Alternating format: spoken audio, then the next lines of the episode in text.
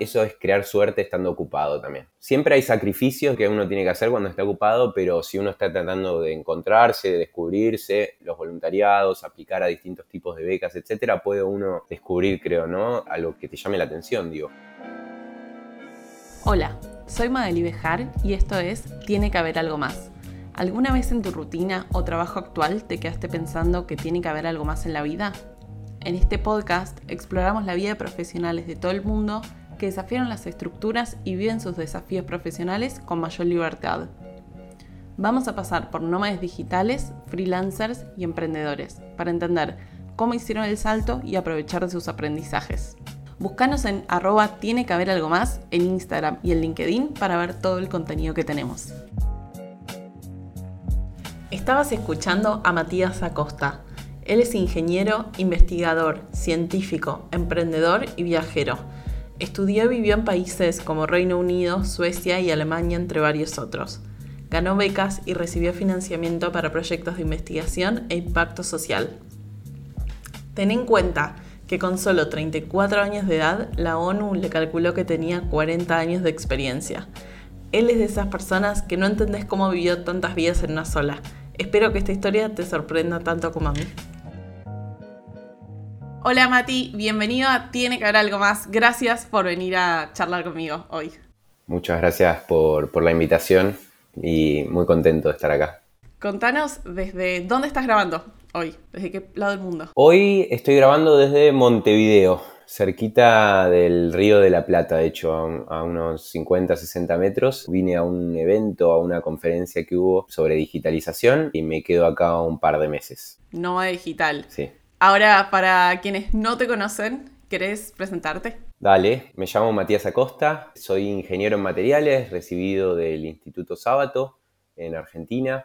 Luego hice un doctorado en ciencia en, Alemania. Eh, luego me fui un año a mochilear por el mundo y de, en ese paso, mientras mochileaba por el mundo, escribí algunos papers científicos, escribí algunas propuestas de investigación y como que quería encontrarme y ahí fue cuando fui yendo hacia el lado, si quieren, un poco más que soy. Gané un, par de subsidios eh, para investigar en la Universidad de Cambridge como académico, pero me empecé a meter en innovación, en política pública, en algunos aspectos de diplomacia.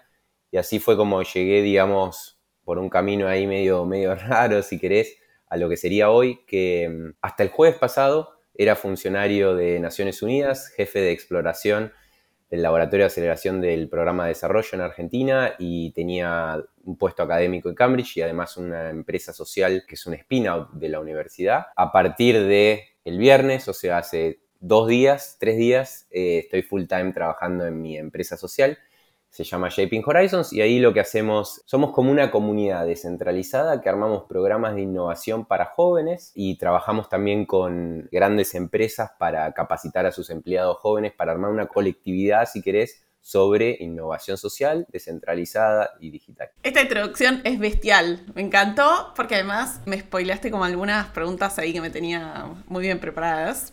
Así que vamos con la primera. Tuviste muchas vidas en una sola. ¿Cómo conviven vos esto de la academia y emprender y el sector privado y público. Sí, y no te tiré ahí una, pero si querés te la tiro y esta no la vas a encontrar online. También soy inversor y tengo bastantes inversiones y cosas. A ver, ¿cómo conviven igual, digamos, estas vidas? Creo que en parte soy medio inquieto, digo, soy medio, mi personalidad es ser medio doer. Y la verdad que creo que uno va cambiando a lo largo de la vida y digo, yo fui evolucionando, digo, para bien o para mal, pero uno va cambiando y así fue, creo que como me fue encontrando. Siempre creo que tuve algo de ser curioso. Soy una persona también bastante abierta, pero ser curioso, me gusta desarmar cosas, volver a armarlas. Digo, ya esto lo hacía desde 4 o 5 años. Digo, los juguetes me regalaban, los rompía y veía los motores adentro. Y creo que representa eso un poco el camino, ¿no? Sin embargo, siempre tuve, creo, algo de emprendedor dentro de la academia. Y la realidad es que siempre me sentí más cómodo con la comunidad emprendedora que con la comunidad académica o de la política pública o de organismos multilaterales. ¿Por qué? Y yo creo que tiene que ver con la personalidad de cada uno. ¿no? Digo, inconscientemente, de nuevo también, para bien o para mal, nos solemos juntar, creo, con personas que son relativamente cercanas a nosotros. Y creo que una persona doer suele estar más representada o hay una mayor cantidad, un mayor volumen de gente que es doer en el sector de emprendedor que quizás en el sector académico y en el sector de la política pública o de organismos multilaterales. Y por eso quizás yo me sentía más cómodo, o sea, siento también que como que, no sé, vibro a la, misma sintonía, por así decirlo. Y esto en realidad me lo hizo descubrir el hecho de tener experiencia en distintos ámbitos laborales y particularmente un grupo de jóvenes que se llama Global Shapers, que creo que yo me sentía ahí muy representado y me sirvió mucho para encontrarme a mí mismo ese voluntariado, ¿no? En su momento. ¿Qué fuiste a hacer Egipto hace poco con que te vi con los chicos de Global?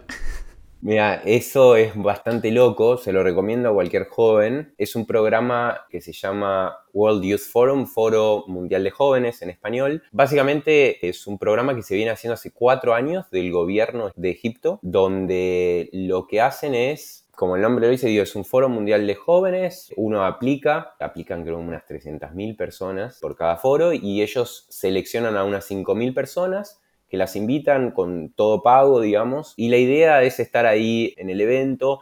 La realidad es que se utiliza mucho, digo, y justificado también porque le están pagando todo, digo, de mostrar un poco lo que está sucediendo en Egipto, tanto a nivel político, a nivel innovación, a nivel cultural. Pero es una linda oportunidad si, si la gente, digo, no, que está escuchando, por ejemplo, no tiene tanta experiencia de por ahí en ambientes internacionales de la juventud para el desarrollo sostenible, digo, está bueno porque vas a estar con 5.000 personas de todo el mundo que tienen ganas de hacer cosas, entonces es una experiencia muy linda. Y tuve, bueno, la particularidad en este año por el COVID, no sabían si lo iban a hacer o no. Entonces el 31 de diciembre me llegó un mail que me habían aceptado. El 3 de enero me confirman que iba. Yo estaba en Mar de Plata, yo me había ido a Buenos Aires por las dudas solo para saber si me compraban el pasaje o no. El 3 me confirman que voy, entonces me tuve que ir a Brasil, de ahí me compraban el pasaje hasta Egipto, estuve como tres días viajando, llegué y todo. Pero lo muy loco de la historia es que, bueno, además de que quedó un muy buen amigo también, un Global Shaper de Buenos Aires, Facundo, también quedó mi novia. Mi novia es húngara y ella es emprendedora también y está terminando su doctorado en psicología. Pero nada, ella estaba en Hungría o sea que terminamos en Egipto los dos de la nada con tres días sin saberlo y lo loco es que nos pusieron en el mismo hotel uno al lado del otro. Digo, un día había muchos mosquitos en una habitación, nos cambiamos a la otra habitación. Es como una, anécdota medio rara, pero son cosas que pasan cuando... Qué bueno. Y, te tiro una, que me gusta una frase. Eh, eso es crear suerte estando ocupado también. Siempre hay sacrificios, digo, que uno tiene que hacer cuando está ocupado, pero si uno está tratando de encontrarse, de descubrirse, eh, los voluntariados, aplicar a distintos tipos de becas, etcétera, puede uno descubrir, creo, ¿no? Eh, algo que, que te llame la atención, digo. Y así fue como pasó esto y creo que es una buena casualidad, ¿no? Por así decirlo. Sí, vamos a hablar del mundo de las becas. Porque vos ganaste muchas cosas, estudiaste en Alemania, en Suiza y en UK para alguien que nunca hizo una beca, tiranos cómo aproximarse a este mundo, cómo te tenés que preparar, cómo podés ganar una beca. A ver, para que le sea más fácil a otros que nunca lo hicieron. Lo primero, leer bien la descripción de la beca. ¿Qué es lo que quiere el funder, no? La persona que te va a estar dando el, el dinero o lo que sea que te estén dando. Es muy importante porque millones de veces pasa que te gastaste, no sé, una semana de tu vida laburando un montón y ves y, uy, soy un año más grande de lo que pide la, convocatoria, por ejemplo. Pero por fuera de esos detalles que por ahí son más visibles, yo personalmente intento, o mi política, digamos, interna mía, digo, a lo mío es, no aplico por aplicar. Yo aplico a las cosas que veo que me suman a mí y que además veo, che, yo tengo un perfil que podría entrar ahí. Es verdad que al principio, digo, es más fácil ganar este tipo de becas, este tipo de concursos o lo que sea cuando más tenés lo cual es una ironía, porque en realidad debería ser al revés. Pero bueno, entonces al principio obviamente no, no vayas a querer ir a quedar como fellow de Princeton, a enseñarle a la gente de Princeton algo que están pidiendo los mejores del mundo, quedan 30, aplican 7 millones. Digo, no, no vayas ahí a aplicar primero. Entonces también ver eh, que el target por ahí de la aplicación sea alguien, sea como para alguien para, con tu perfil y a partir de ahí ir metiéndote y de nuevo, para mí es ser estratégico un parte. No, no recomendaría aplicar a todo. Si es una gimnasia, digo, es lo mismo que hacer entrevistas laborales. Al fin y al cabo vas a escribir mejor tus propuestas si lo haces más, pero hay que tener en cuenta que lleva mucho tiempo también, ¿no? No es algo que, si querés escribir una propuesta bien, yo le dedico tiempo. ¿Cuánto tiempo es lo, lo mínimo? Eso depende, sinceramente, porque digo, una propuesta de un millón de dólares que puede ser algo más de investigación o de innovación o algo, y normalmente te va a llevar quizás un mes, dos meses de trabajo. No sé si full time, depende también cuánto tengas escrito de antes, pero ese es el trabajo. Y algo por ahí para una conferencia te puede llevar uno o dos días. La realidad es que hay que tenerlo en cuenta y digo, yo personalmente, si hay algo muy grande y todo, y no tengo mucho tiempo, no, no lo no aplico. Aplicar por aplicar, la realidad es que siempre porcentajes de aceptación van dependiendo de qué, qué, difícil es, pero va del 1% al como máximo 30%. Aún con el 30% pensá que uno de cada tres, que no es sencillo ser uno de cada tres, cuando normalmente los que aplican son gente que, que por ahí está metida en el tema, ¿no? De hecho, te tiro una también, esto no es público también, pero acabo de quedar como joven líder de América, es un programa de Estado de Estados Unidos, también va a salir en un par de meses públicamente, pero quedé para el cohorte del 23, para como emprendedores, líderes de la sociedad, cosas por el estilo, y bueno, espero que me ayude a potenciar Shaping Horizons y el impacto social que estamos teniendo, ¿no? Pero eh, también lo recomiendo el programa. Me encanta porque siento que vos ganas becas que nadie sabe ni que existen. Entonces, como que vamos acumulando, viste, tus, tus diplomas de cosas que son, son espectaculares. ¿Qué sentís que aprendiste haciendo becas de investigación en distintos lugares del mundo? Qué buena pregunta. A ver, aprendí un poco, creo, sobre la forma de vida de distintas culturas y la manera de trabajar. De hecho, una recomendación también para la gente joven, que justo hablábamos antes de la cámara. Si a mí me preguntan cómo prepararte hoy, si tienen la oportunidad de ir a tres tipos de países. Uno asiático de punta, llámese Corea, Japón, Singapur, China. Uno de mentalidad alemana, ¿qué quiero decir? Alemania, Austria, Suiza. Y un sajón, Inglaterra, Estados Unidos y Australia, aunque sea de intercambio uno o dos meses en cada lugar, creo que ahí tenés las tres tipos de mentalidad distintas que ahora voy a entrar a describir más o menos desde mi punto de vista personal cómo funcionan, que hacen mover hoy al mundo. Nos guste o no nos guste, ese tres tipos de mentalidades son los que mueven hoy al mundo. La mentalidad sajona es muy doer, muy emprendedora, muy vamos para adelante y en ciencia particularmente, muy como the sky is the limit, como en el sentido de, o no hay límites, digamos, hay que apuntar al cielo, como muy pensar fuera de la caja para el tema de la ciencia y para el tema de, hay mucho apoyo, mucha mentalidad de emprendedorismo, mucho armemos proyectos. La mentalidad alemana, por otro lado, hay mucho marketing, mucho marketing. O sea, no tenés nada hecho, pero igual lo vas y lo vendés igual. Vendés la idea inclusive y, y vas, vas para adelante. La mentalidad alemana es mucho más frío, mucho más quedado, pero no en el mal sentido de quedado de la palabra de que no van a salir a hacer cosas. No, hacen cosas, pero avanzan a paso seguro. ¿Qué quiero decir? Es mucho menos delicada la estrategia porque avanza más a paso seguro y consolida más. Y está muy enfocado en la consolidación. ¿Qué quiero decir con esto? El inglés va a pensar, por ejemplo, o el sajón va a pensar en, cómo desarrollar el cohete que nos lleve a viajar por el tiempo, pero el que va a hacer toda la maquinaria de eso es el alemán. Entonces es complementario otro, de hecho si me preguntan a nivel macroeconómico de política pública, prefiero la mentalidad alemana que la mentalidad inglesa. Pero los ingleses siempre van a estar un paso adelante, porque ellos son los que abren las puertas y los alemanes son los que van construyendo el camino, por así decirlo. Y, y ojo, no, alemán me refiero a la idiosincrasia, no me refiero a Alemania como país. Son pueden ser estos tres países que mencioné u otros que quizás yo no conozco, pero eh, me estoy refiriendo al tipo de idiosincrasia, ¿ok? Yo estoy hablando de los países donde yo viví. Viste, siento que esto que decís es como los roles en una startup, tipo el CEO que vende la visión y después tenés un COO, alguien de operaciones que se encarga de todo eso que alguien vendió suceda. ¿Viste? Es lo mismo. Está buena la analogía. Lo que he notado con las culturas asiáticas es que es mucho más cercana a la cultura germana de laboral, pero sin límites de horario. O sea, es como ahí sí, es vamos para adelante y no importa. O sea, porque también la cultura germana, desde mi punto de vista, es muy ordenada, muy también pausada. Digo, se respeta bastante los, los ámbitos laborales, los tiempos laborales. En Asia me pasó al revés, en el sentido de que, de nuevo, la manera de trabajar es similar desde mi punto de vista a la cultura germana pero ahí sí no hay, no hay límites de horario de trabajo, hay muchísima competencia, digo, por la cantidad de personas que hay. Por eso también creo que quizás también conviene un poco lo de innovación, porque obviamente al ser tanta cantidad de personas, la verdad que tienen perfiles de todo, pero si vos ves la manera como ellos se desarrollan y se desenvuelven en, ámbitos laborales, están mucho más acostumbrados, me parece, a trabajar de una manera estructurada que más como poco predecible, que, yo lo, lo, pongo más análogo a lo que sería la cultura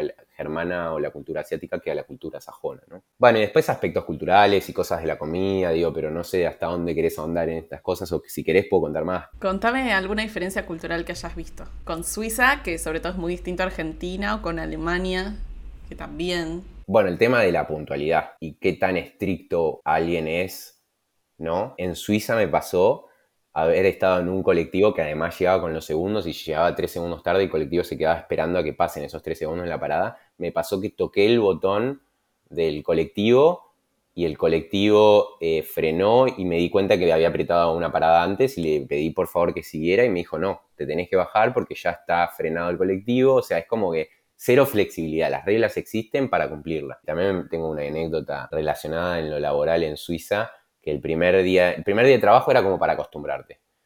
Voy, me presentan todo, todo y me dicen, bueno, te tenés que tomar el tren de la 701 que te va a dejar 706, caminás dos minutos, llegas 708, ponele al trabajo. Perfecto. Hago eso al día siguiente, tengo la mala suerte, primer día formal de trabajo se rompe el tren. Nos sacan a todos del tren, nos vuelven a poner a todos en un tren nuevo dos minutos tarde, o sea, ya increíble, o sea, que se rompa todo un tren y en dos minutos estar en un tren nuevo andando es como una cosa que es un delirio. Insólito. Pero llego y llego dos minutos tarde, literal, dos, tres minutos, ponele, cinco si querés para estar, ser exagerado, pasa justo el jefe y me ve, mira hacia el reloj y me dice, llegaste cinco minutos tarde. Y le digo, sí, porque se rompió el tren.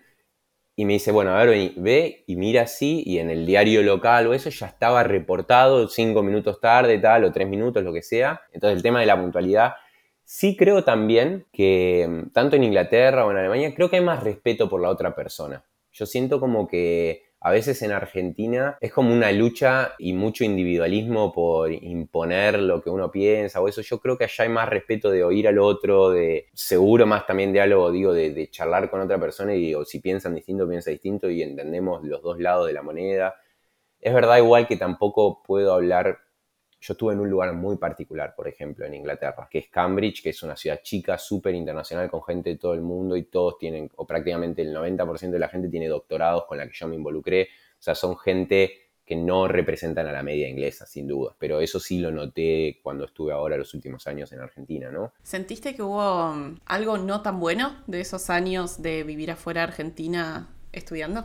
Sí, sin duda. O sea, primero los sacrificios. Yo me perdí cumpleaños de amigos, fiestas, casamientos, distintos tipos de cosas que son cosas que uno quiere estar ahí y nada, y ver en los grupos, viste, de WhatsApp de amigos cercanos que mandan cosas, bueno, y, vos no estás. Y te perdés un montón de cosas, también por ahí de tu familia, entonces, digo, es un sacrificio grande estar afuera desde ese punto de vista personal. Del punto de vista personal, el hecho de vivir afuera, todo el mundo, si alguien está por tomar la decisión de irse afuera, va a decir, no, andate afuera, es buenísimo. ¿eh? Mentira, o sea, no es todo color de rosa, depende de la cultura y de nuevo, en este caso puedo decir, la cultura germana y la cultura asiática de los países donde estuve es mucho más fría que la cultura sajona y la cultura sajona ya es súper fría comparado con lo que nosotros conocemos en América Latina. Entonces, todo lo que sea amistades, saquemos el clima, el clima es una porquería, no hay sol prácticamente, ¿no? Entonces, todo eso hace que la pueda llegar a pasar mal. Yo particularmente la pasé mal los seis primeros meses que estuve en Alemania, en Darmstadt, con el clima, siendo joven, yo tenía 22 años más o menos, o más joven, digamos, de lo que soy hoy. Pero nada, yo hubo días que volvía llorando y digo, ¿qué estoy haciendo acá? y todo, pero bueno, yo también lo veía como una oportunidad y como algo que también obviamente vivía cosas buenas, conocí distinto tipo de gente, distinto tipo de cosas, pero, pero sí, no, no es todo color de rosa.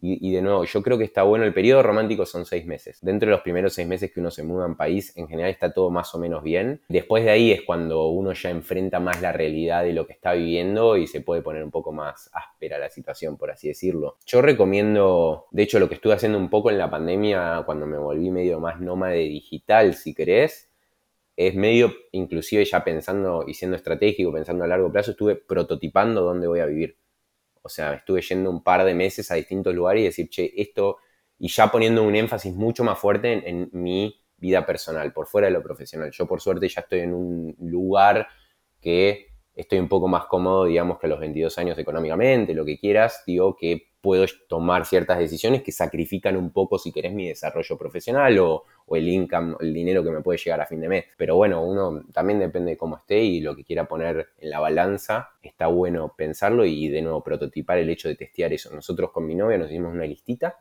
de características que queríamos en una ciudad y en base a eso íbamos a prototipar, por así decirlo, nuestra vida y ver y testear distintos lugares que por ahí nos interesaría vivir, ¿no? Esta historia es fantástica. ¿Qué variables analizaban de cada ciudad? Porque tenés 100% de razón que todos idealizamos mucho, ¿no? Las cosas. Y después tenés que estar ahí y ver cómo es el sistema de salud, qué pasa si tenés un problema, ni idea, desde con la justicia, como cosas, viste, más serias que uno no, no piensa de antes. A ver, nosotros los criterios importantes que pusimos, obviamente hay otros más, como digo, algunos de los que vos nombraste por ahí no los tenemos, pero está muy bueno considerarlos. Vamos a agregarlos ahora.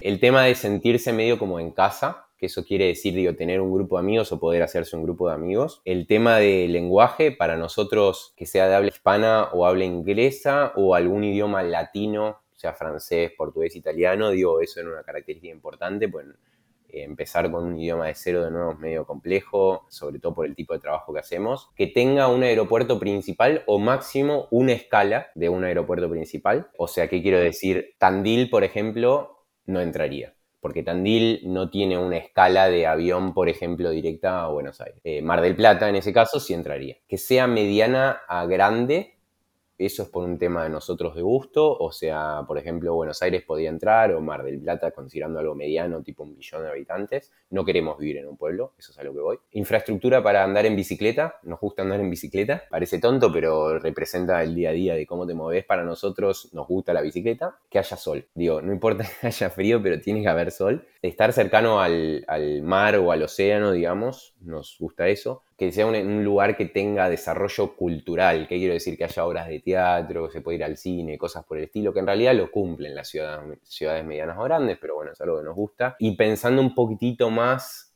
a largo plazo, nos gustaría a nosotros tener hijos, entonces pensando en eso, nos gustaría que haya colegios internacionales. También consideramos como una variable más económica el tema de arreglos fiscales, digo, que haya arreglos con otros países, como tenemos, viste, empresas en distintos países o por ahí nos movemos, como que haya arreglos que la mayoría de estos países igual lo tienen, pero fiscales, ¿no? Para no estar pagando dos veces el mismo impuesto. Digamos, eso sería la lista con la particularidad que lo que pensamos es estar en dos lugares, no uno. Por eso también el tema del colegio internacional, porque la idea es que cuando tengamos hijos que puedan estar ahí y, bueno, como bases de Europa estamos, estamos viendo por ahí Barcelona, Lisboa, que cumplen esas condiciones. Y después, bueno, en América Latina es Montevideo o Buenos Aires, ¿no? Hay varias otras que estamos Esas son las cuatro que... Esas son las cuatro que están un poquitito más arriba, pero todavía nos falta ver algunas más. Me encantó esta cultura de experimentación. Además, Sofía, tu pareja, no es argentina, si alguien pensó que sí.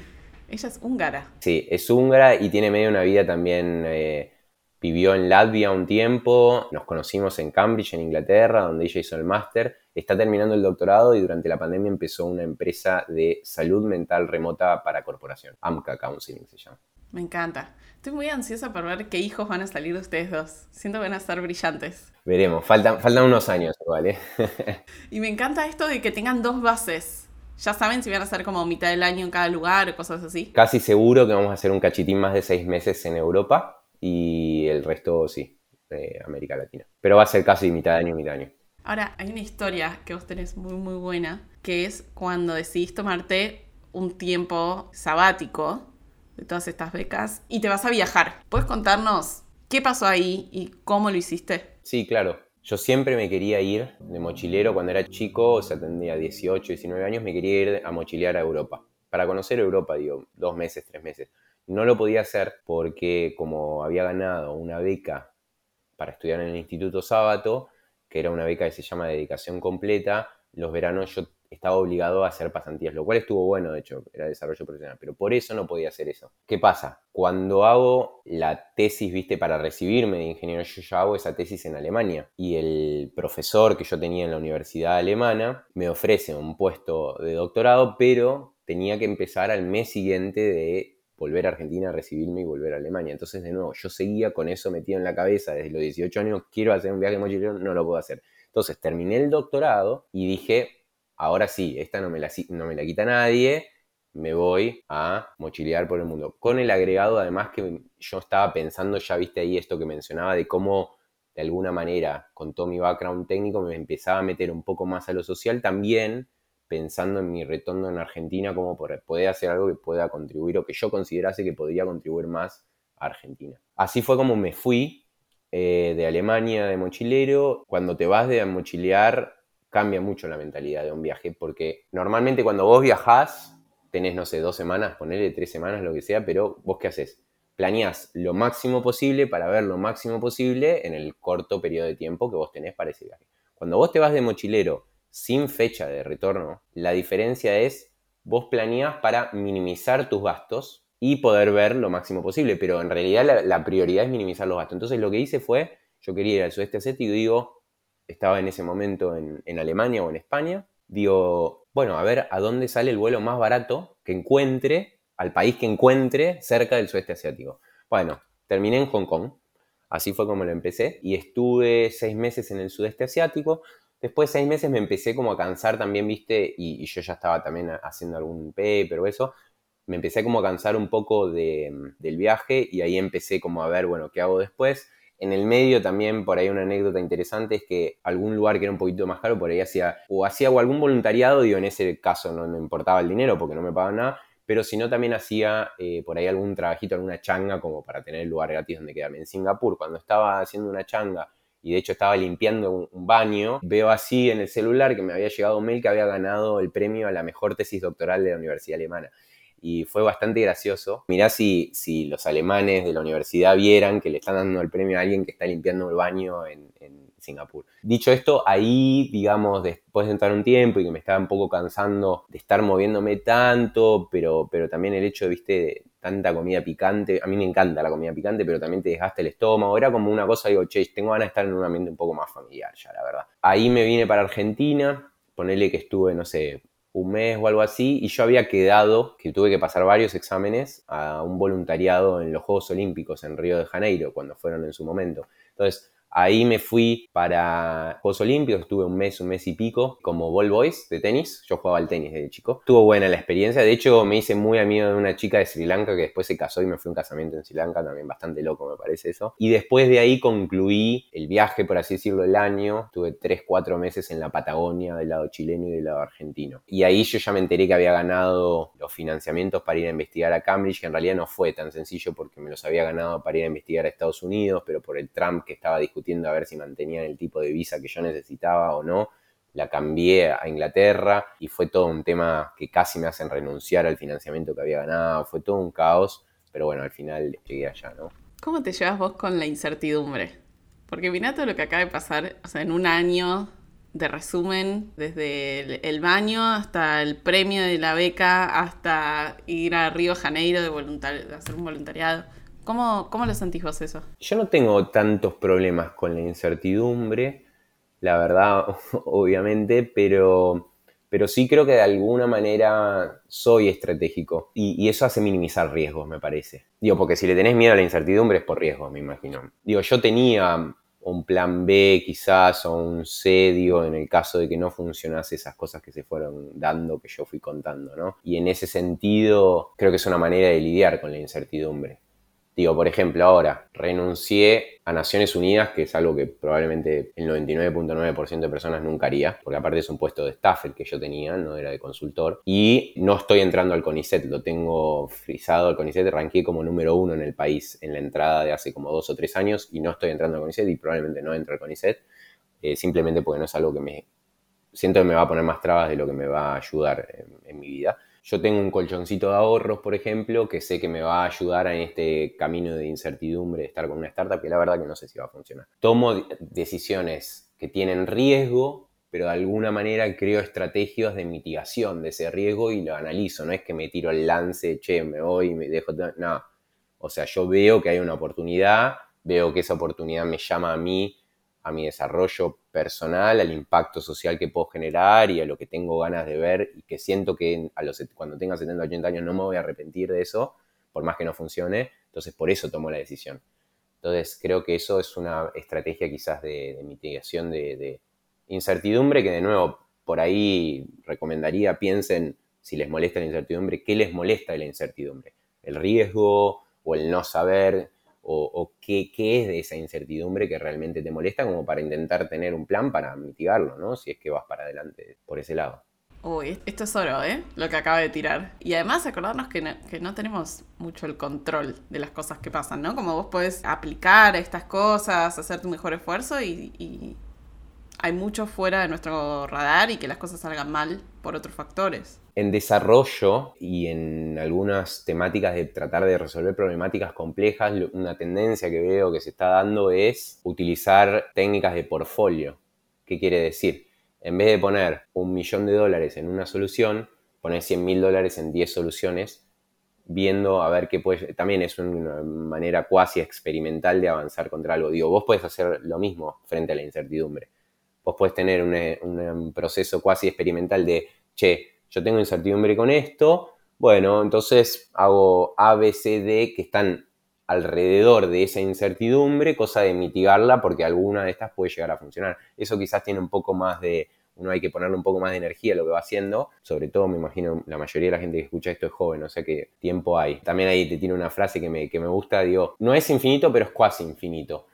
En realidad lo que tenemos es prioridades y uno tiene que saber identificar esas prioridades. Y es importante cuando uno identifica esas prioridades también saber decir que no, porque quedas muy mal frente a cualquier persona que tengas alrededor si vos tenías que hacer algo y no lo haces. Pero si le decides desde el principio, che, mira, la verdad yo no voy a poder hacer eso. O sea, por ahí les cae mal al principio, pero después vas a decir, che, esta persona es una persona que es honesta, me está diciendo la verdad y está todo bien.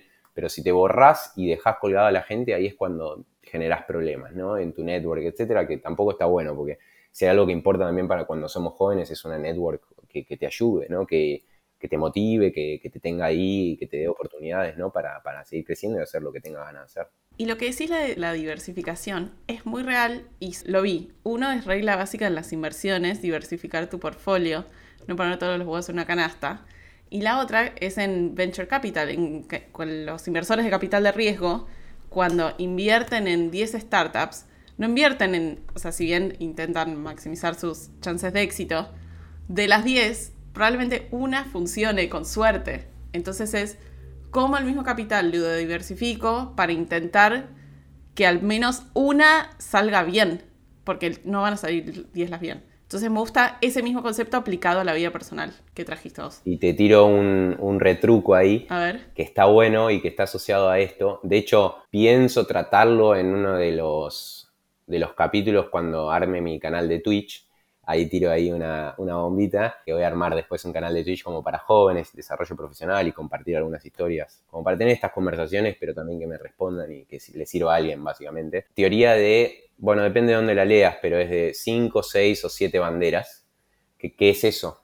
Eso está asociado a inversión, pero tiene también caracteres personales. ¿Qué quiero decir con esto? Cómo diversificar vos tus inversiones, pero también desde un punto de vista de lo personal. Por ejemplo, imaginemos, voy a hablar de un caso muy ahora actual como para poner un ejemplo. Supongamos que somos ucranianos. Sabemos cómo la está pasando la gente de Ucrania, pobre la gente de Ucrania. Imagínate si vos sos una persona clase media que tenés mil dólares en el banco y eso es todo lo que tenés. Si vos tenías esos mil dólares puestos en armarte un kiosquito chiquitito, por ejemplo, en Ucrania, te cayó la guerra, fuiste, todo lo que tenías lo perdés. Imagínate ahora si de alguna manera vos conseguiste esos mil dólares que tenías, ponerlos 300 dólares en el... En vez de un kiosco, por ahí tenés una sábana en la calle, digo, con golosinas en Ucrania, pero de alguna manera tenés 300 dólares en España y 300 dólares en Argentina, no importa cómo. Eso es otra historia, cómo implementás es otra historia, no voy a discutir eso ahora.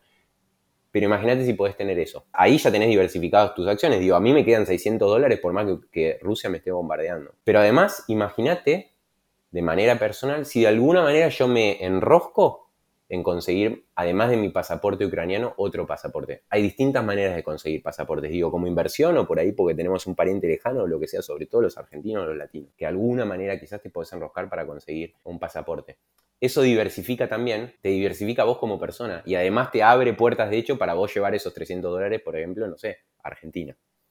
Entonces, esas son cosas como que, digo, la gente la puede leer, no, no estoy reinventando la rueda, existe. literatura en internet de, cómo uno puede pensar a largo plazo en yo como persona minimizo mis riesgos a futuro y los de mi familia pensando ¿no? en casos hipotéticos que si Dios quiere nunca nos va a suceder algo como lo de Ucrania, pero nunca se sabe lo que puede llegar a pasar. ¿no? Me encantó esto de lo del pasaporte, porque es muy real. ¿Se te ocurren algunas otras cosas? Puede ser completamente random que ayude a las personas a diversificar e incrementar sus chances de éxito? Por ejemplo, otra puede ser el inglés. Sí, sin duda, por ejemplo, bueno, el inglés creo que descartado, o sea, 100%. O sea, hoy, sobre todo una persona que está pensando en vivir medio nómada digital o una conexión internacional, digo, el inglés es clave, el chino se va a volver cada vez más importante. Sencillo, que podés empezar mañana, abrir cuentas de bancos de fintech en el exterior me acuerdo, hay un artículo que trata sobre esto en, le vamos a tirar el chivo a Clarín, eh, que habla, habla, de cómo abrir cuentas en el exterior de banco de fintech, una en Suiza o en Estados Unidos, para argentinos, no es que tenés que inventar nada, no tenés que ocultarle nada a nadie, o sea, todo totalmente 100% transparente y legal. Vos podés abrir cuentas de fintech en el exterior. Ameritrade, cuenta de inversión que podés abrir también siendo argentino en Estados Unidos, por ejemplo. En Uruguay, digo, la verdad yo todavía no me metí, pero me imagino que podrás abrir también. No me resultaría nada extraño que reciban cuentas. Y también a veces la gente piensa, uy, para invertir o para abrir una cuenta necesito millones de dólares. No, mentira. O sea, literalmente Ameritrade no cuesta nada. Podés tener un dólar puesto ahí. Ah, bueno, de hecho, a ver, te cuento la historia. Yo en mi puesto de PNUD estuve en un barrio popular, en el tercer cordón de conurbano, y una señora que estaba ahí me limpiaba la casa de una persona que vivía en Recoleta y me dice, los hijos me están enseñando a invertir en la bolsa, me estoy abriendo una cuenta en Estados Unidos. Yo cuando lo escuché me rompió la cabeza, pero es real, o sea, es una cuestión más de educación financiera y de uno avanzar hacia eso que de límites reales. Eso no cumple con la teoría de banderas, por eso yo estaba diciendo cosas extranjeras como para diversificar siendo argentino pero también desde Argentina puedes invertir en la bolsa de Estados Unidos, de Argentina o de otros lados. Hay eh, fintech gratuitas. Si entras a la, cámara de fintech, si alguien entra, va a ver que hay 7 millones de cosas distintas hoy. Es uno de los países con uno de los ecosistemas que más está creciendo en el mundo, Argentina y América Latina en fintech. 7 millones de cosas gratuitas que te puedes meter y empezar. Después otra cosa que se me ocurre en cuanto a la diversificación, que puede ser abrir distintas plataformas, como mencionábamos. Uno interesante que hay varios países abriendo, abriendo esquemas similares también es tener una ciudadanía digital. Estonia tiene la e-residency, se llama en inglés. No es que te permite ir a Estonia, pero te permite abrir relativamente fácil compañías en Estonia que pueden operar de manera global. Hay otros países implementando lo mismo. La última vez que vi que fue hace como 8 o 9 meses había como 7 países en el mundo haciendo algo similar. Ahí tenés otra estrategia más de diversificar activos. Después, lo que sí debo admitir, que se vuelve un caos, dependiendo de la cantidad de cosas que tengas, el tema de estar bien y ser transparente en cuanto a todo el tema de lo que implica legalmente y de contaduría, ¿no? Ojo también a dónde se meten, porque es todo un tema de dónde sos residente fiscal, a dónde pagas los impuestos, cómo no pagar doble impuesto. Y, depende también, obviamente, si tenés dos chirolas, yo tengo dos chirolas. Eh, entonces no, le importa a nadie, pero si hay alguien que tiene mucho dinero que está escuchando esto y lo va a hacer, ojo que mantener las reglas en claro y, y transparentes, ¿no? Por lo menos a mí me importa eso, porque soy una persona que me gusta tener todo controlado, entonces son cosas que hay que considerar también, ¿no? Muy buena data esta, ¿eh? Vamos al startup de ahora. Contanos qué es Shaping Horizons. Shaping Horizons es un spin-out que en realidad nace de investigación y de una investigación particular de cómo potenciar a la innovación mediante un enfoque de distintas culturas.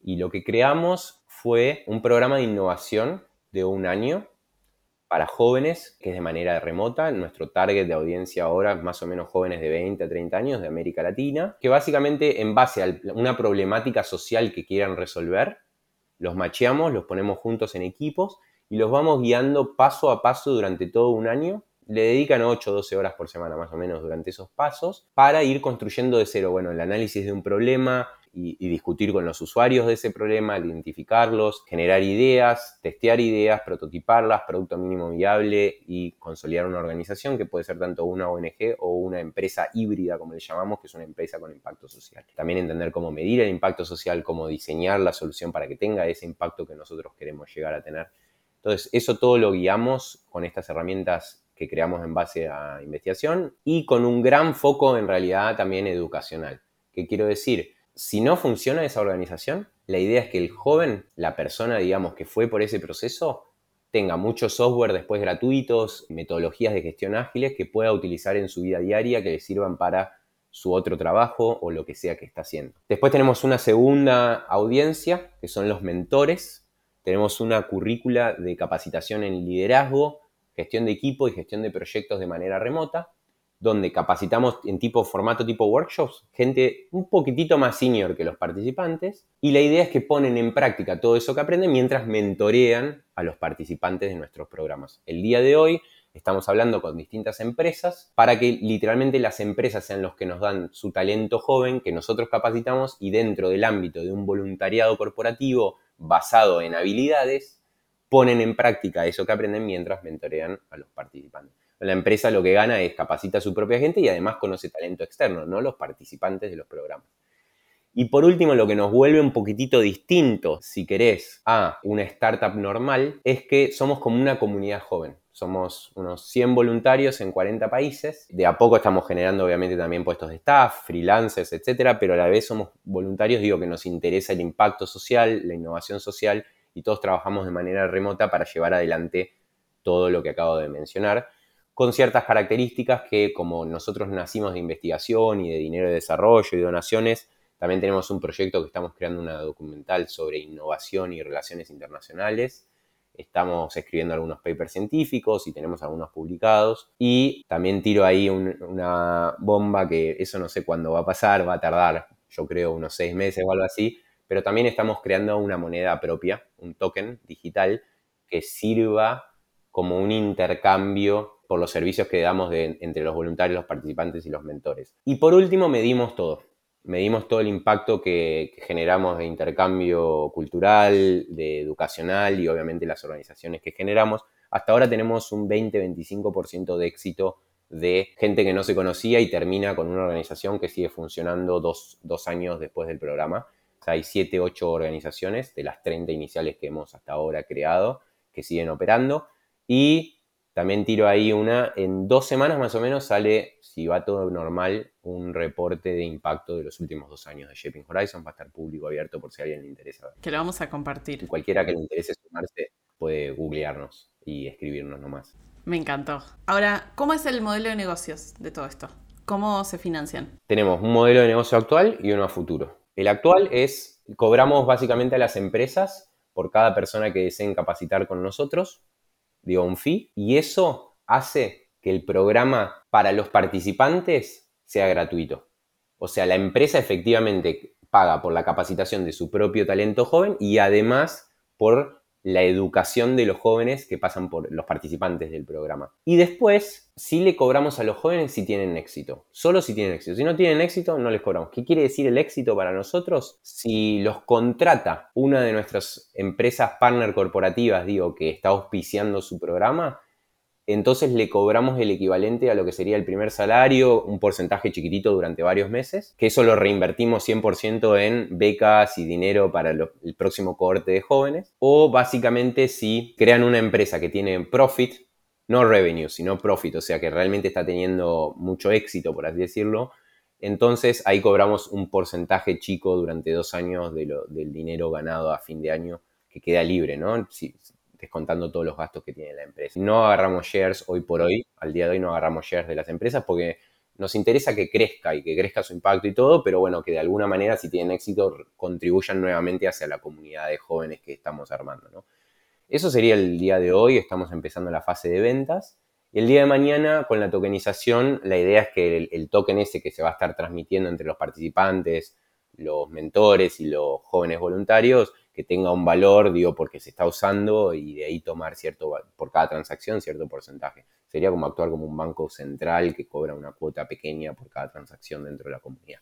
Pero eso nos falta construirlo todavía. ¿Cómo convive esto de que haya tantos voluntarios y que a la vez sea una empresa con fines de lucro? Es una empresa con fines de lucro, pero que está incorporado con una, de una manera especial que hace que tengamos que reinvertir nuestro profit en nuestra misión y visión no es una empresa normal. La realidad primero es eso, o sea, nosotros nos mueve nuestra visión, que es básicamente potenciar y capacitar a todos los jóvenes para que sean parte del cambio que quieren ser, o sea, eso es nuestra visión y ahí vamos. Y la realidad es que la gente se suma primero porque es un espacio de intercambio, digo, entre jóvenes con distintas mentalidades, culturas, etcétera, de manera remota, que es algo unas horas por semana, y porque ven realmente tangible el impacto de alguna manera que están generando en la sociedad. Y la otra realidad también es que nosotros ponemos un énfasis muy grande en que los voluntarios crezcan personal y profesionalmente. De hecho, es parte de nuestra visión, porque los voluntarios y voluntarias digo, son jóvenes que están involucrados en esto. Por ejemplo, tenemos medido que el 26% de los voluntarios reciben un nuevo puesto de trabajo simplemente por ser parte de la network. Digo, todo el tiempo estamos intentando generar nuevos puestos de oportunidad. De hecho, hay una chica que quedó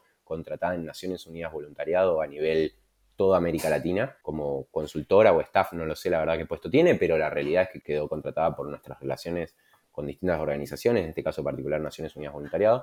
Y después, también, por ejemplo, medimos que el 75% de los voluntarios voluntarias como que redescubren algo que les interesa y como que cambian un poco el rumbo de su carrera en base a eso. Entonces es esto volviendo a lo que decía, generar o crear suerte también estando ocupado y ver a dónde nos vamos guiando. Muchos de nosotros estamos o estuvimos en un proceso de desarrollo profesional que te sirve estar rodeado de otra gente, hacer distintas cosas, distintos proyectos.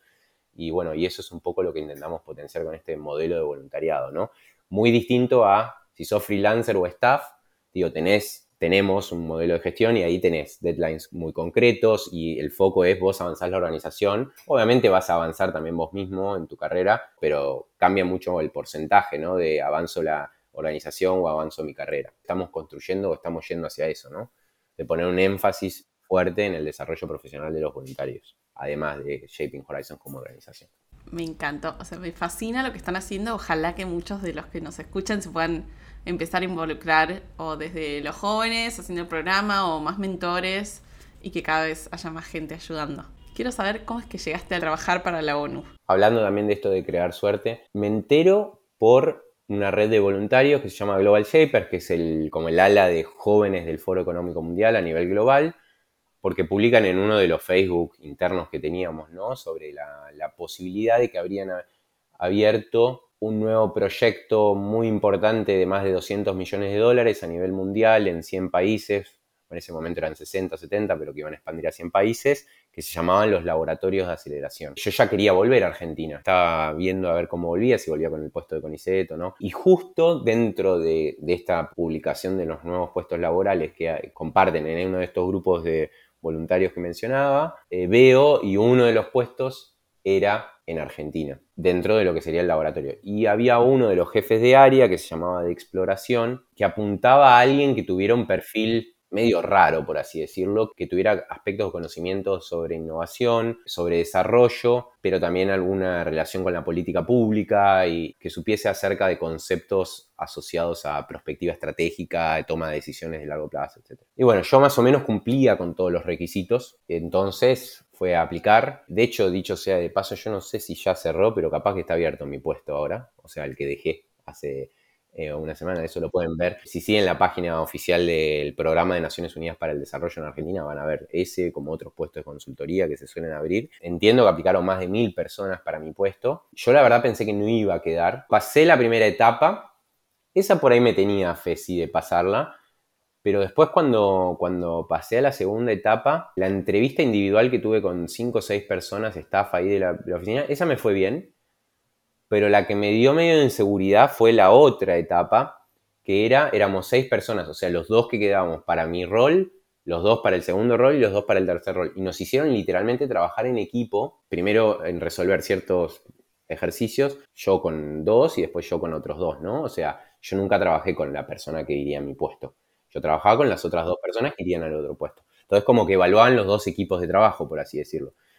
Pero ahí hubo una particularidad. Primero era el único que no tenía un background de sociología o politología o carreras asociadas con un doctorado en humanidades. O sea, yo venía con un doctorado en física de materiales, nada que ver. Y segundo, que pensé que me iba a jugar bastante en contra también, yo estaba en ese ejercicio que duró como cuatro o cinco horas, así como estoy ahora, antes de la pandemia, de manera digital, y las otras cinco personas estaban ahí en persona.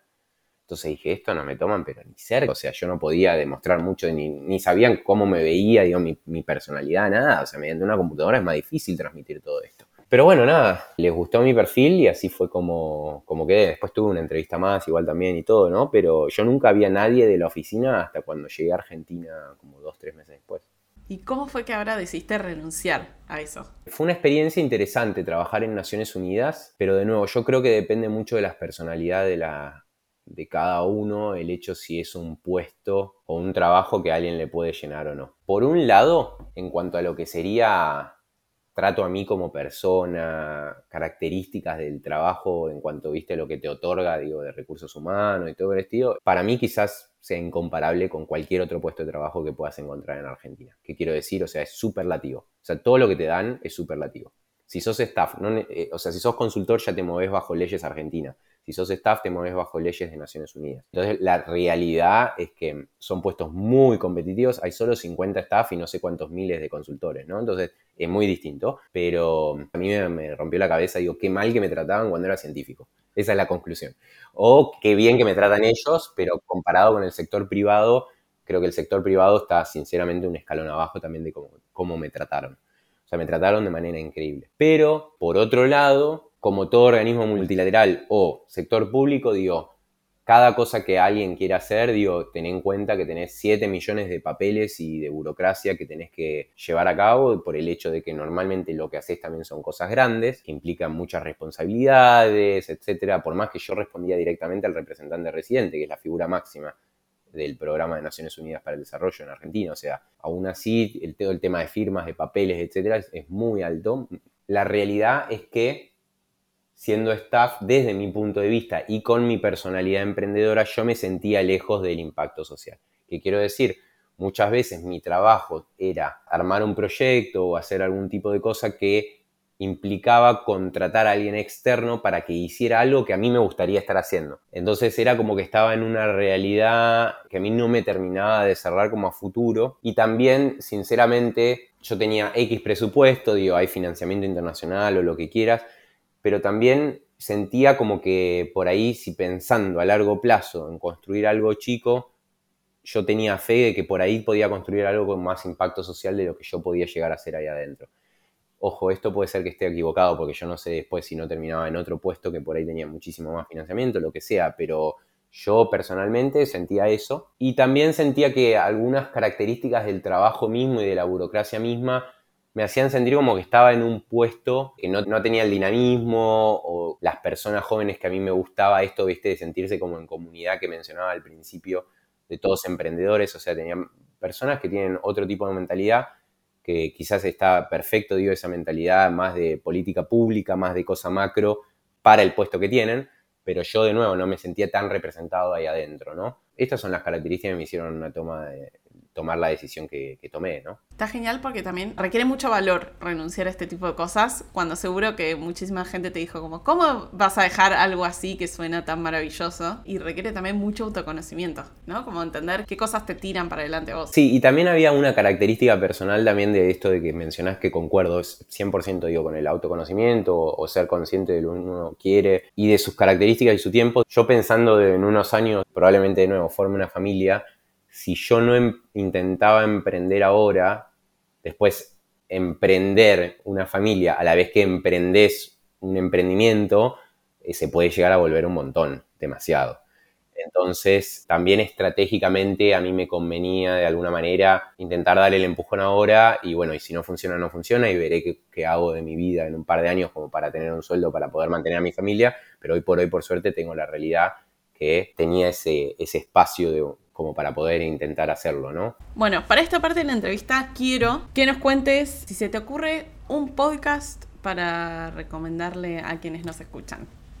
Bueno, mira qué mal, porque no, no soy tan oyente de podcast. Si tuviera que recomendar uno, miren Global Shapers Buenos Aires, que están armando un podcast que también es sobre jóvenes y como historias de vida de cómo la rompen en emprendedurismo, o cómo la rompen en ONGs o cosas por el estilo que creo que también puede ser motivador, ¿no? Para, alguien que está en para una audiencia quizás similar a la que nos está escuchando, ¿no? Pero se trata más de historias personales de alguien joven que hizo algo muy bueno en un ámbito particular, entonces por ahí les interesa. ¿Y un libro? Puede ser uno o varios libros que se te vengan a la cabeza. A ver, tiro uno personal, como más de filosofía, y uno más profesional. El personal de José Ingenieros, El hombre mediocre, trata un poco de una reflexión de, bueno, José Ingenieros, cuando él gana desde muy joven un puesto de profesor en la, en la Universidad Nacional de Buenos Aires y el presidente en ese momento no lo deja tomar el puesto porque era demasiado joven y entonces el hombre mediocre es el presidente en ese momento. Pero es medio filosófico, creo que está bueno. El lenguaje puede ser medio complejo para algunas personas, pero la verdad que está lindo. Y profesional, si a alguien le interesa un tema de, cómo gestionar eh, proyectos, hay un librito sobre un modelo que se llama Entrepreneurial Organizational System, hablando de la importancia del inglés, está en inglés, pero lo usan 7 millones de organizaciones a lo largo del mundo, ya sea privadas o públicas, o ONGs, y creo que vale la, pena leerlo como es una metodología ágil muy interesante que está muy probada y funciona bastante bien como para gestionar proyectos, empresas, etc. ¿Alguna rutina o hábito que te sea muy funcional y nos puedas compartir? tomarse el tiempo para disfrutar, por más que estemos ocupados, digo, porque yo también, si ves mi currículum, digo, si hice 7 millones de cosas, viví en 7 millones de países, pero eso no implica que no duerma entre 8 y 10 horas por día. O sea, dormir, clave. Está bien, no es, un hobby ni nada, pero es una rutina, si querés lo hago todos los días. Y me tomo el tiempo para dormir y irme a dormir bien y tranquilo. Y no me parece algo trivial y me parece algo que poca gente hace. Eso sería uno. Y el otro, también pensando en cosas fundamentales de la vida, amo comer, soy un foodie y no, no como para sobrevivir, sino como para pasar un buen momento y disfrutar ese momento.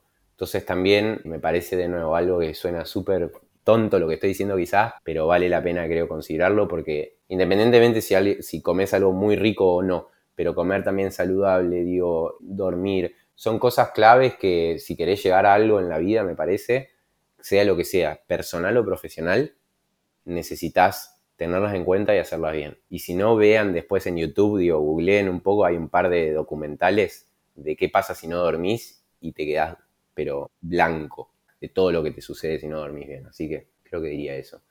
Me encantó.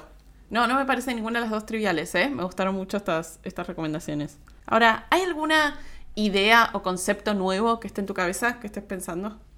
Te tiro una medio anarquista. Bueno, en realidad voy a tirar dos. Voy a tirar un chivo para que vean porque les puede llegar a servir a gente que está proyectando su carrera a futuro que es un chivo de acabo de publicar mi anteúltimo, me queda uno más después de ese mi anteúltimo reporte en Naciones Unidas sobre prospectiva y tiene 53 temáticas emergentes. O sea, si buscan Penuda Argentina Prospectiva les va a salir. Tiene 53 temáticas emergentes y son como fichitas cortitas de leer con cosas que desde mi punto de vista y algunos consultores y consultoras va a ser algo como que la va a estar rompiendo de acá a 5 o 10 años y hay muchos que pueden dar ámbito a nuevos puestos de trabajo, cosas por el estilo. Entonces, hoy por hoy ya no me está comiendo tanto la cabeza eso, pero es algo que acabo de publicar y creo que le puede llegar a comer la cabeza a, distinta gente de la audiencia y les puede servir, entonces véanlo, porque digo, hay cosas sobre descentralización, digitalización, nuevos, nuevas tendencias, digamos, que se, siento que se están dando, que está bueno que lo vean. Y pensando en eso de que a veces como que me pone a pensar, también es una tendencia un poco más a largo plazo, cuasi anarquista si querés,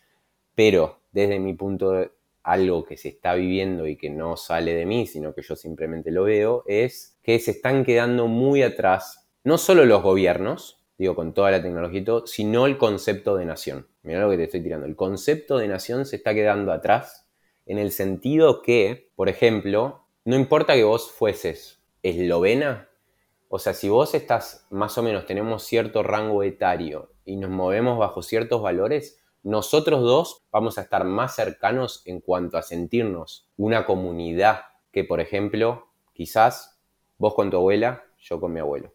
O vos con tu padre, yo con mi madre.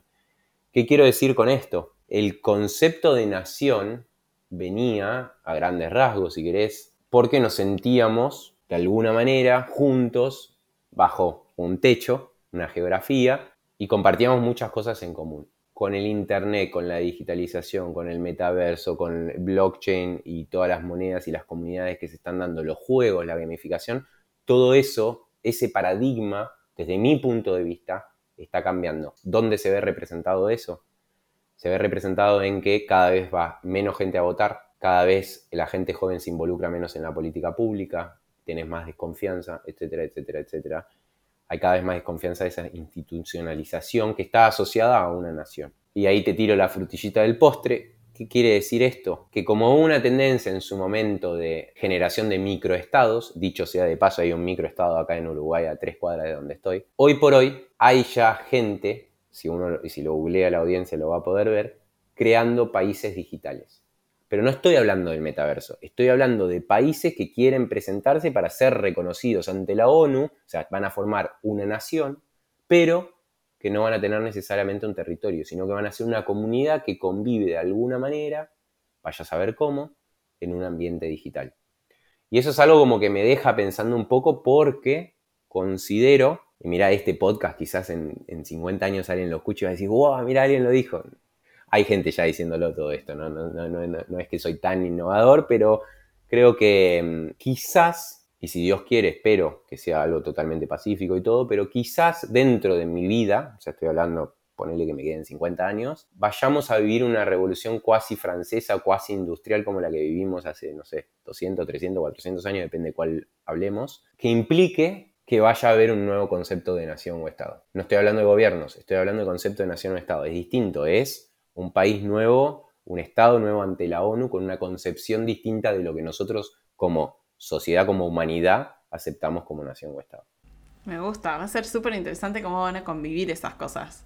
¿No? Como que quizás tengamos, seamos parte de un país digital y uno territorial con, con la democratización de la información, todo hace que se vuelva como mucho más flexible que lo que era la vida hace 100 años.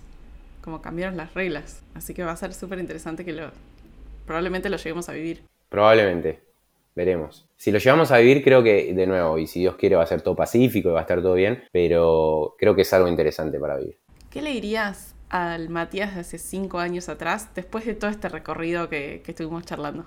Creo que está bueno animarse y antes que arrepentirse de hacer algo, desde mi punto de vista, es mejor hacerlo y de última equivocarse. Le diría seguir siendo estratégico y a la persona que, no Matías, pero a otra persona si querés de ahora, o sea, si Dios quiere voy a poder compartir algunas de estas cosas que irán fluyendo en conversaciones, digo, en el canal de Twitch que voy a crear. Pero esa es la idea, ¿no? Intentar eh, reflexionar juntos un poco y yo transmitir cosas que me hubiera gustado saber, ¿no? Pero tuve suerte en algunas cosas, Creo que no necesariamente toda la gente tiene suerte, pero, pero bueno, toda la gente puede instruirse. Yo voy a ayudar a eso, digo, con mi canal de Twitch. Vos estás ayudando directa o indirectamente, digo también, porque vos tocas otras temáticas, también entiendo además de eso en tu canal, pero, pero creo que estas conversaciones pueden servirle a la gente también para su desarrollo profesional, independientemente si son nómades digitales o no. Y nada, hay muchos recursos también que uno puede leer y, también tomar eh, por ahí roles, ¿no? de esa persona es la persona que a mí me gustaría ser, qué camino, qué recorrido de carrera hizo para llegar ahí, bueno, qué me sirve a mí, qué puedo hacer, quizás imitar o perfeccionar si querés, me parece que está bueno. Tratar de buscar algún mentor o mentora me parece que también está bueno. Y no todo el mundo tiene que pasar por 100 carreras distintas, ojalá que todo el mundo no tenga que hacer, o sea, a mí me gustó, me gusta lo que hago, todo lo que hago me gusta y por eso lo hago, pero si eligen una carrera a los 18 años y esa es la carrera que la van a romper y todo, vayan por ahí y sigan adelante. El tema es que sean felices, me parece. Me gusta. Esta conclusión, después de toda esta grabación. Mati, ¿dónde te podemos encontrar en internet si la gente quiere saber más de vos o de tu trabajo? Si es asociado a algo más profesional, por ejemplo, bueno, LinkedIn, Matías Acosta, en redes tipo Instagram o Twitter, arroba doctor Matías Acosta. En un par de meses tendré una página web también que será algo asociado a doctor Matías Acosta. Y por último, si es algo asociado a Shaping Horizons, porque quieren ser un voluntario, porque quieren invertir dinero, porque donar dinero, porque quieren ser un participante o un mentor, simplemente googleen Shaping Horizons, está la página web y el mail es info.shapinghorizons.org. Súper, todo esto va a la página de tu, de tu capítulo. Y para cerrar, palabras finales de nuestro invitado de la fecha.